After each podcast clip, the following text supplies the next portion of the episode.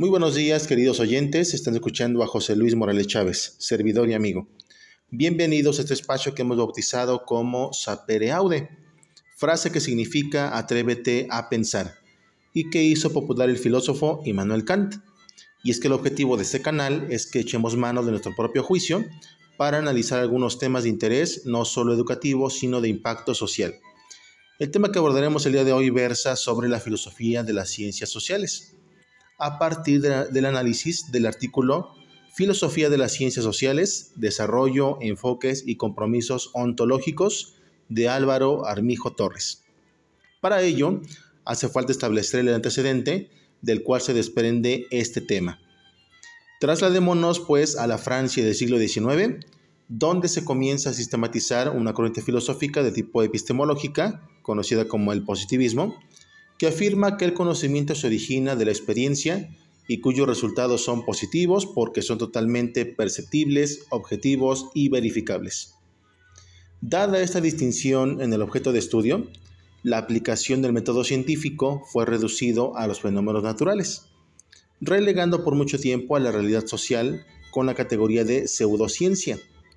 El principal argumento para esto consistió en afirmar que mientras las ciencias naturales realizan investigación empírica, las ciencias sociales solo hacían especulaciones teóricas, por lo que eran ciencias inacabadas, incapaces de utilizar el método científico, limitadas únicamente a hacer interpretaciones de la realidad.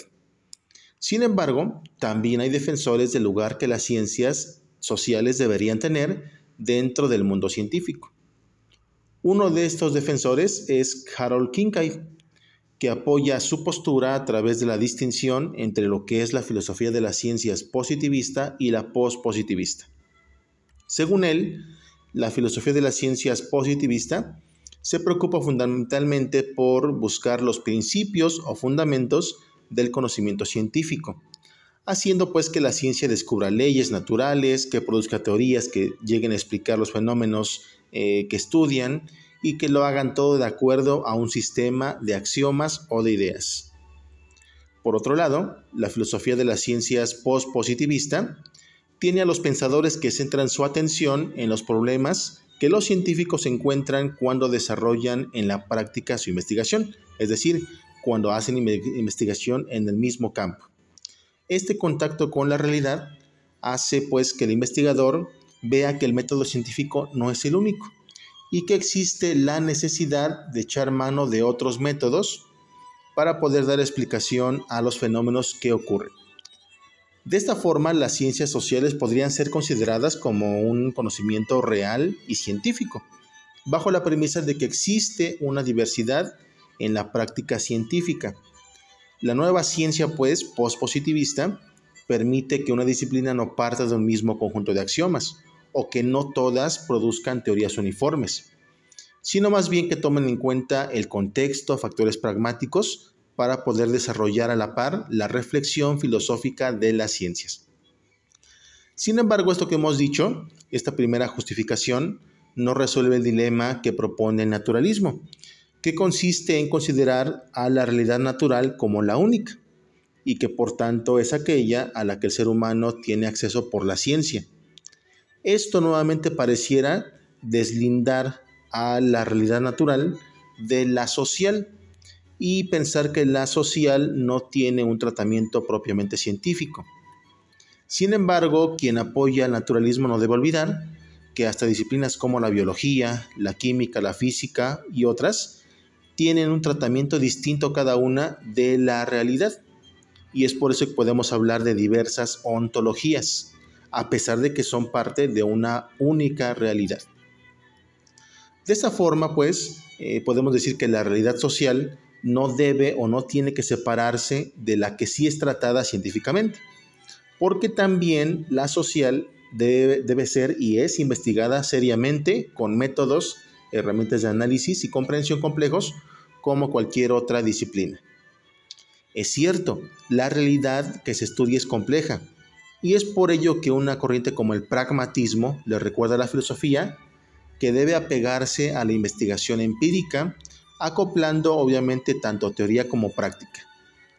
Además, el pluralismo hace que la filosofía reconozca que existen diversos elementos que conforman la realidad y que sí impactan en el proceso y resultado de las investigaciones.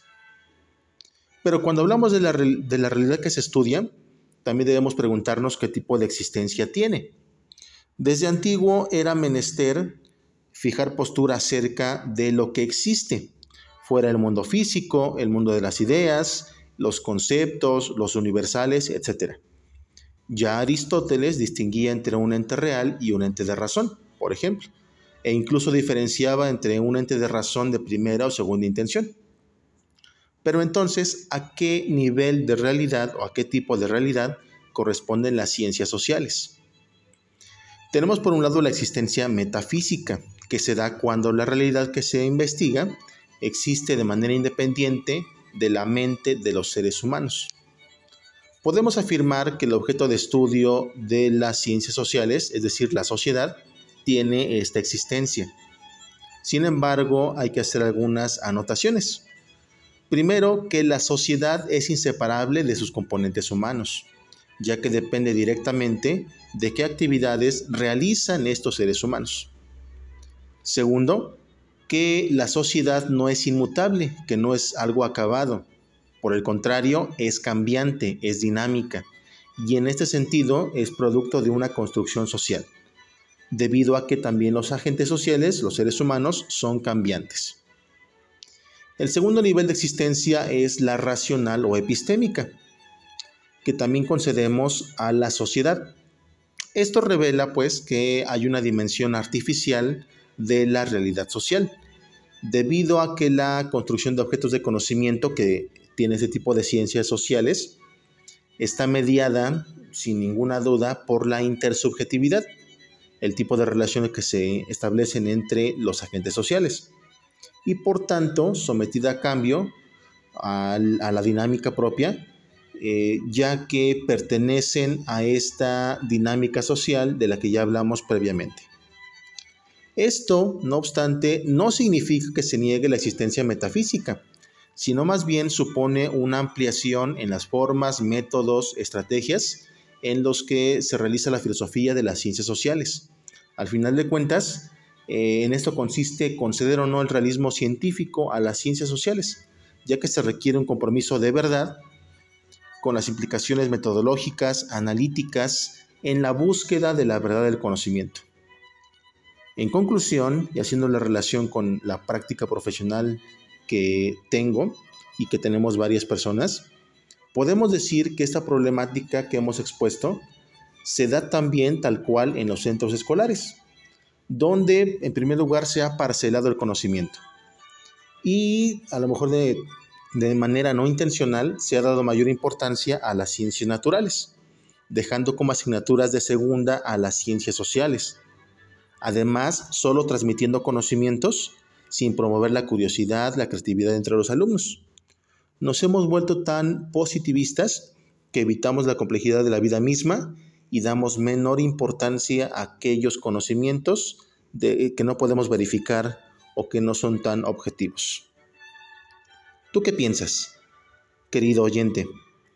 Hemos tratado de reflexionar acerca de este tema complejo, complicado, ¿sí?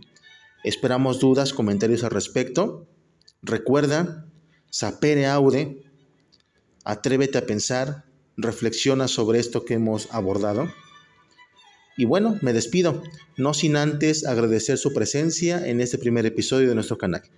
Muchas gracias y hasta pronto.